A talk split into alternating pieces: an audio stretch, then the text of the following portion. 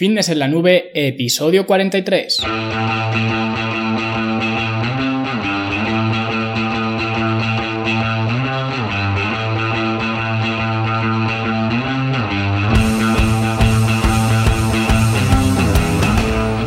Bienvenidos a todos un viernes más aquí a vuestro podcast a Fitness en la Nube, donde hablamos de fitness, de nutrición, de entrenamiento y donde cada viernes, cada semana os traigo las técnicas, los consejos, las herramientas y todo lo que necesitéis para que construyáis un mejor físico y tengáis un estilo de vida más activo y más saludable. Hoy episodio 43 del viernes 18 de agosto de 2017 y hoy vengo a hablaros de un par de temas eh, que creo que son bastante importantes y necesarios de, de tratar, que son la fuerza y los estancamientos. Y es que últimamente pues parece que todo el mundo está obsesionado con, eh, la fuerza, con ser más fuerte, con mejorar los eh, básicos, la, la sentadilla, el peso muerto y el press de banca.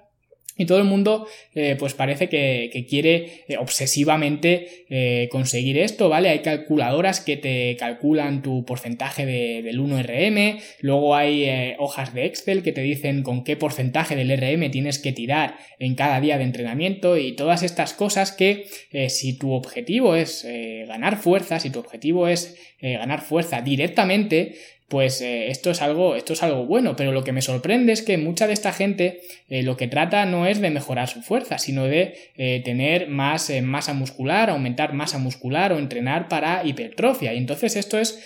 cuando realmente no entiendo la obsesión de mejorar tanto la, la fuerza, porque si lo que buscas es entrenar para estética, y no me gusta utilizar esta, esta palabra porque la estética no se puede medir, pero si lo que buscas es entrenar para eh, mejorar tu composición corporal, quizás sea un término más eh, adecuado, pues el peso realmente es una herramienta, es algo que utilizamos para contraer el músculo y esa es precisamente la mayor diferencia que hay entre un powerlifter y un culturista. Al final el powerlifter lo que trata es eh, de poner a su cuerpo en una posición eficiente para realizar un determinado movimiento y poder así utilizar más peso. El culturista sin embargo hace justo lo opuesto, trata de poner a su cuerpo en una posición más de desventaja para que eh, pueda trabajar mejor eh, el músculo en, cuestión. Entonces, si lo que tratas es de eh, entrenar para mejorar eh, este aspecto, para aumentar tu masa muscular, tienes que dejar el ego en la puerta y no se trata de levantar más peso y más peso y más peso porque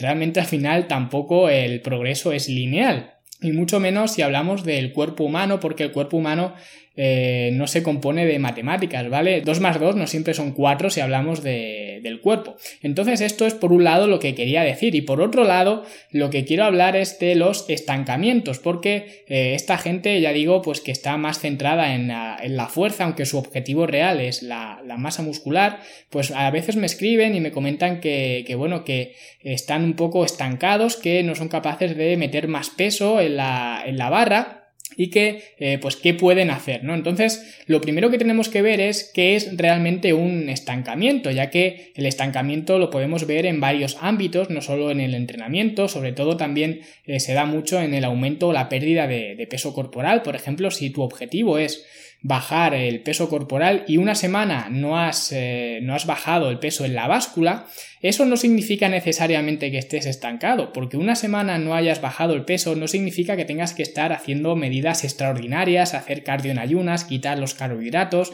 y hacer todas estas medidas de, locura, ¿no? No se trata de esto, tenemos que ver, eh, echar la vista atrás y ver pues la tendencia y la progresión que estamos llevando. Y si llevamos una tendencia buena, si el peso ha ido bajando poco a poco, porque una semana el peso no baje o incluso suba, porque a veces la báscula eh, pues hace cosas un poco eh, raras y depende de muchos factores el peso que, demos, pues no significa eh, que, estemos estancados y que tengamos que tomar ninguna medida extraordinaria para salir de ese estancamiento. Y volviendo al tema del entrenamiento, si lo que piensas es que estás estancado porque no mejoras tus marcas, porque no mejoras eh, los pesos que, mueves, lo primero que tienes que hacer eh, antes de culpar al programa y decir este programa no funciona para mí, no está funcionando, vamos a cambiar, vamos a eh, hacerlo de otra manera, lo primero que tienes que hacer antes de señalar al entrenamiento que estás haciendo es hacer autorreflexión, asumir tu responsabilidad y ver si estás haciendo todo bien si estás haciendo tus deberes para que ese programa funcione. Al final los programas eh, ni funcionan ni dejan de funcionar, pero ninguno. Al final eh, no existen los programas eh, mágicos y nadie puede venderte el programa de entrenamiento definitivo, ya que eres tú el que debe hacer funcionar todos los eh, programas de entrenamiento que, emprendas. Entonces, antes de culpar al programa y pensar que este programa no funciona, lo que tienes que hacer es ver si estás comiendo bien, estás comiendo los alimentos adecuados para llevar a cabo ese programa, si estás descansando bien, porque no tiene sentido eh, descansar cuatro horas eh, por la noche y luego pensar que vas a ir al, gimnasio y te vas a comer las mancuernas, ¿no? Y vas a entrenar como una bestia, porque esto no, no funciona así. Si no hacemos los deberes en casa, luego cuando vayamos al gimnasio, pues no vamos a poder progresar. Y ya digo, eh, sí que es cierto que hay programas de entrenamiento que no vas a poder hacer funcionar eh, ni aunque pongas todo tu empeño. Y estoy hablando de los eh, típicos programas de, de atletas de élite o de culturistas pro o de gente así ya que ellos tienen una serie de, entrenamientos que muchas veces, porque ahora eh, sí que podemos ver a golpe de, clic, ¿no? A, golpe de búsqueda en Google, cuál es la rutina de Phil Heath, por ejemplo, y la podemos encontrar, que eso no significa necesariamente que esa rutina sea la que hace Phil Heath, porque luego esto hay mucho marketing detrás, pero no significa que tengamos que hacer ese tipo de rutinas, y ese tipo de rutinas no las vamos a poder eh, poner en práctica porque eh, las condiciones de vida, el estilo de vida que tienen estas personas que viven de su cuerpo no son las mismas que tenemos nosotros. Entonces, por mucho que pongamos de nuestra parte, por mucho empeño que le pongamos, no van a funcionar. Y entonces esto es importante a la hora de, tener en cuenta eh, la funcionalidad del programa o la efectividad del programa. Pero cualquier programa de entrenamiento para el resto de, mortales que estamos aparte de esta élite, ¿no? De Phil Heath, de Kai Green, de, toda esta gente eh, top, pues todos van a funcionar siempre y cuando nosotros pongamos eh, la energía y lo que necesitamos y estemos dando los nutrientes para que estos programas eh, funcionen. Y por eso digo que la fuerza al final no lo es todo, y que no podemos basar eh, simplemente eh, la efectividad de un programa en si estamos ganando o no estamos ganando fuerza, porque detrás de un programa de entrenamiento puede haber varios objetivos. Y es que no siempre el objetivo eh, final es ganar más fuerza y meter más discos en la, en la, barra. Y os voy a poner un ejemplo bastante práctico ya que hay una chica que lleva entrenando conmigo pues quizá un año ya. Y antes de entrenar conmigo, antes de empezar pues ya había entrenado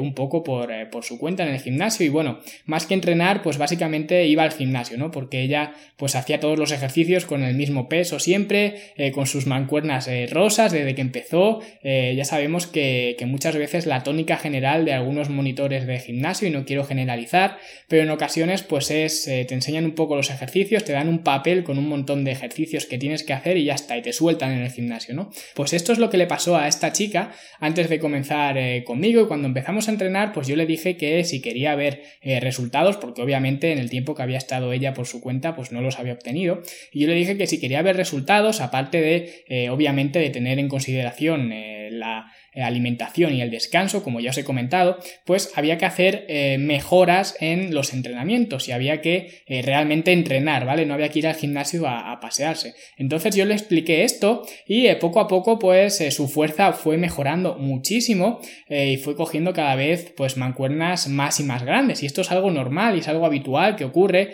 en las personas principiantes ya que las primeras ganancias que tenemos cuando comenzamos a entrenar son ganancias neurales. ¿Qué significa esto? Pues que estas ganancias son del sistema eh, nervioso, porque nuestro cuerpo eh, prefiere utilizar mejor la masa muscular que ya tenemos a la hora de hacer eh, cualquier tipo de, ejercicio antes de crear masa muscular nueva. Esto es un principio de eficiencia, porque crear masa muscular nueva es un proceso más complicado y más difícil para nuestro cuerpo. Entonces prefiere aprovechar mejor la que tiene. Entonces somos capaces de reclutar más fibras musculares, activar más unidades motoras y todo esto hace que eh, pues nuestra fuerza vaya aumentando pues eh, de forma eh, muy, muy rápida, ¿no? Cada entrenamiento, cada dos entrenamientos o cada semana somos capaces de meter más peso en la, en la, barra, pero poco a poco este progreso se, se estanca. Y cuando esto ocurrió, pues ella estaba muy contenta de que pues cada semana iba metiendo cada vez más peso, los cambios también fueron visualmente muy buenos, se sentía muy bien y estaba bastante contenta, pero yo me di cuenta que, por ejemplo, eh, tardaba mucho en recuperarse entre una serie y otra, tenía que incluso sentarse a descansar y tenía que perder, entre comillas, eh, mucho tiempo recuperándose antes de poder eh, tirar otra, otra serie. Entonces, lo que hice fue orientar el programa eh, de entrenamiento hacia, hacia, otra vía, ¿vale? Lo que traté es de, pues, aumentar su capacidad de, de, trabajo y para ello lo que hice fue utilizar series compuestas. En concreto, empezamos utilizando biseries, que básicamente son dos ejercicios seguidos sin, sin descanso, ¿vale? Se hace un ejercicio, se hace el siguiente y luego se descansa. Y empezamos haciendo dos series de estas biseries. Y al principio le costaba mucho porque, eh, claro, acostumbrado a hacer solo un ejercicio, ahora tenía que hacer dos sin descanso y cuando terminaba, pues terminaba con el corazón a mil, le faltaba muchísimo aire y le costaba eh, bastante recuperarse y volver a hacer la siguiente serie. Y poco a poco, conforme se fue adaptando, pues fuimos aumentando el número de series, al final eh, hacíamos tres, luego llegamos a hacer cuatro biseries y luego después bajamos otra vez el número de series a hacer dos pero metimos un ejercicio nuevo, ¿vale? Ahora estaba haciendo triseries. Y luego después, pues subimos otra vez a hacer tres triseries, luego cuatro triseries. Y entonces, cuando llegamos a este punto, que ya digo, pasaron pues eh, quizá cerca de cuatro meses hasta que llegamos ahí.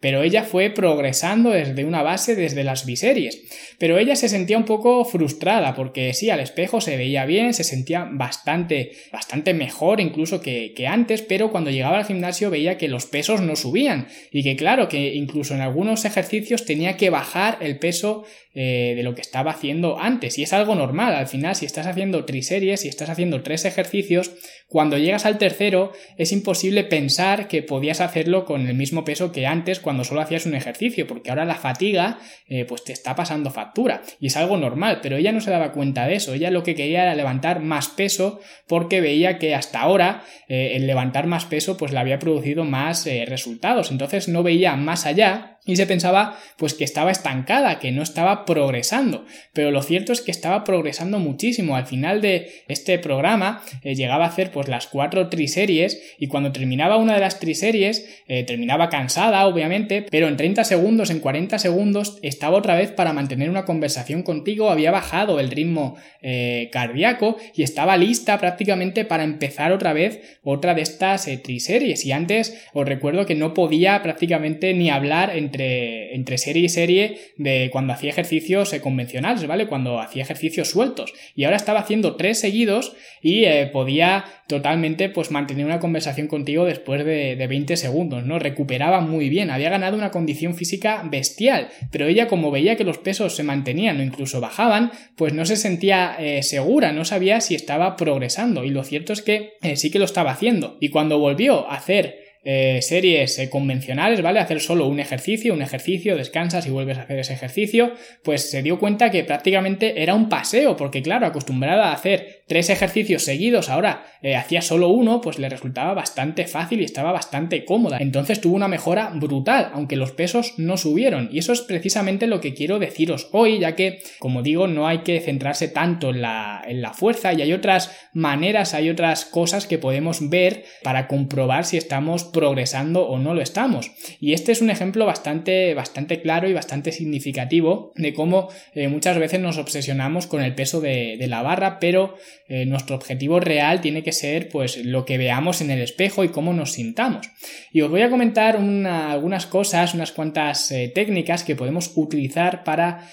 mejorar o para progresar sin necesidad de modificar el peso que haya en la barra. Y la primera manera de progresar sería aumentar el número de series. Y es que si vamos aumentando progresivamente el número de series, al final eso se traduce en más trabajo que estamos haciendo. Y lo mismo, o iría ligado con el número de series, sería aumentar el número de repeticiones. Si no podemos subir el peso en la, en la barra, ya sea porque eh, no podemos físicamente, porque nos cuesta mucho subir el peso en la barra y somos eh, mejores haciendo más repeticiones, o bien porque el gimnasio no tiene más eh, peso, que esto suele ocurrir también. En mi gimnasio, por ejemplo, la mancuerna máxima que hay de máximo peso es de 40 kilos y por ejemplo para hacer remo con mancuerna pues hacer 10 repeticiones se me hace relativamente fácil entonces eh, como no puedo progresar más porque no hay más peso pues lo que trato de hacer es más repeticiones hacer un día 11 hacer otro día 12 y así sucesivamente entonces estas serían eh, dos maneras tanto aumentar el número de series como aumentar el número de repeticiones eh, dos maneras de mejorar sin necesidad de tocar el peso de, la barra. El siguiente método de progresión sería disminuir el tiempo de descanso. Y esto es algo un poco controvertido porque si conocéis eh, el blog, si os pasáis a menudo por ahí, si sois lectores habituales, ya lo he comentado en, alguna ocasión, que yo no soy partidario de eh, prefijar tiempos de descanso. Incluso si sois miembros del club y estáis siguiendo las, las rutinas que hay, sabréis que no soy de dar tiempo de descanso porque eh, ya me conozco estas eh, reglas, ¿no? Estas reglas no escritas de que si estás entrenando para hipertrofia tienes que descansar entre 60 y 90 segundos, si entrenas para fuerza entre 3 y 5 minutos entre series y todas estas cosas, pero realmente esto para mí no son reglas, son más bien eh, unas directrices, ya que dependerá el tiempo de descanso de muchas otras variables que no se tienen en cuenta, por ejemplo, de la condición física de la persona, ya que una persona principiante no va a necesitar el mismo tiempo de descanso que una persona avanzada, porque la persona avanzada eh, en las series que haga, los ejercicios que haga, será capaz de reclutar eh, más fibras musculares y hacer más daño muscular. Entonces, si hay más daño muscular, va a necesitar mucho más eh, tiempo de descanso, aunque las dos personas estén haciendo el mismo ejercicio a las mismas repeticiones y con el mismo objetivo. Al final, la persona más avanzada necesitará más tiempo de descanso para poder recuperarse antes de hacer la siguiente serie. Entonces por esto no me gusta dar tiempos de descanso así objetivos, ¿no? Tiempo de descanso que valgan para todo el mundo, porque cada uno tiene su tiempo de descanso óptimo y lo que tienes que hacer es ver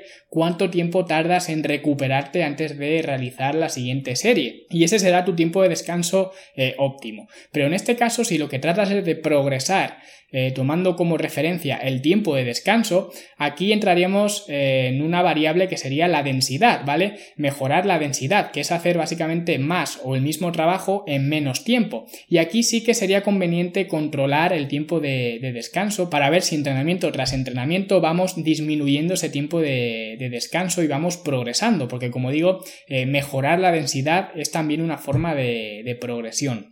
La siguiente manera sería aumentar el rango de movimiento y es que esto pues variará de ejercicio a ejercicio y hay muchos ejercicios que no aplica, pero eh, normalmente eh, cuanto mayor es el rango de movimiento, cuanto más amplio es el rango de movimiento, más activación muscular hay. Y ya digo que esto no aplica a todos los ejercicios, pero por ejemplo si estamos haciendo flexiones y todavía no somos capaces de hacer flexiones completas, bajando el pecho hasta, hasta el suelo, y somos capaces de llegar eh, solo hasta la mitad, pues eso está bien. Lo que tenemos que hacer es poco a poco ir progresando y tener un rango de recorrido, un rango de movimiento mayor hasta que finalmente seamos capaces de llegar con el pecho hasta el suelo y completar eh, una flexión entera. Entonces eso, aunque no hayamos utilizado eh, cargas extra, no nos hayamos puesto un chaleco de, peso ni nada de esto, esto será eh, haber progresado sin necesidad de modificar el peso o haber modificado la carga del ejercicio. Y la siguiente manera de progresar sería reducir la estabilidad. Y esto podemos verlo fácilmente en las planchas abdominales que la mayoría de gente pues conoce. Y es que cuando eh, una persona es capaz de aguantar mucho tiempo en esa posición de, plancha abdominal, que al final el reto está en aguantar esa, posición, pues lo que trata es, o lo que tiende es de eh, aumentar el peso para que le cueste más trabajo. Se pone discos en la espalda con algún compañero para que el ejercicio sea más difícil. Pero lo cierto es que podías hacer el ejercicio más difícil sin necesidad de eh, aumentar la carga eh, en el ejercicio. Lo que tendrías que hacer es básicamente jugar con los puntos de, apoyo. Y si estás acostumbrado a hacer la plancha abdominal con las piernas separadas, si las juntas, vas a ver, eh, si juntas los pies, juntas las piernas, vas a ver cómo es más difícil realizar el, movimiento o aguantar el movimiento en este caso. Y lo mismo ocurre con los codos, y es que si tienes los codos justo bajo los hombros, eh, es más fácil que si separas los, eh, los, codos y los pones más hacia adelante, eh, que vas a ver que te va a costar mucho más trabajo el mantener el movimiento. Y básicamente es porque estás reduciendo la estabilidad o estás reduciendo los puntos de apoyo del movimiento, estás reduciendo la base de estabilidad y esto hace que el movimiento sea más difícil y sería otra manera de progresar que tenemos sin necesidad de incluir carga extra. Y la última manera que tendríamos para progresar sería jugar con los planos de movimiento y la gravedad. Y aquí voy a poneros otra vez el ejemplo de las flexiones, y es que cuando la gente eh, se hace fuerte en flexiones y es capaz de hacer muchas flexiones seguidas, pues eh, tiende otra vez a ponerse peso en la espalda con ayuda de algún compañero para hacer el movimiento más difícil. Y esto no estoy diciendo que esté mal, pero eh, se puede hacer el progreso de otra manera sin necesidad de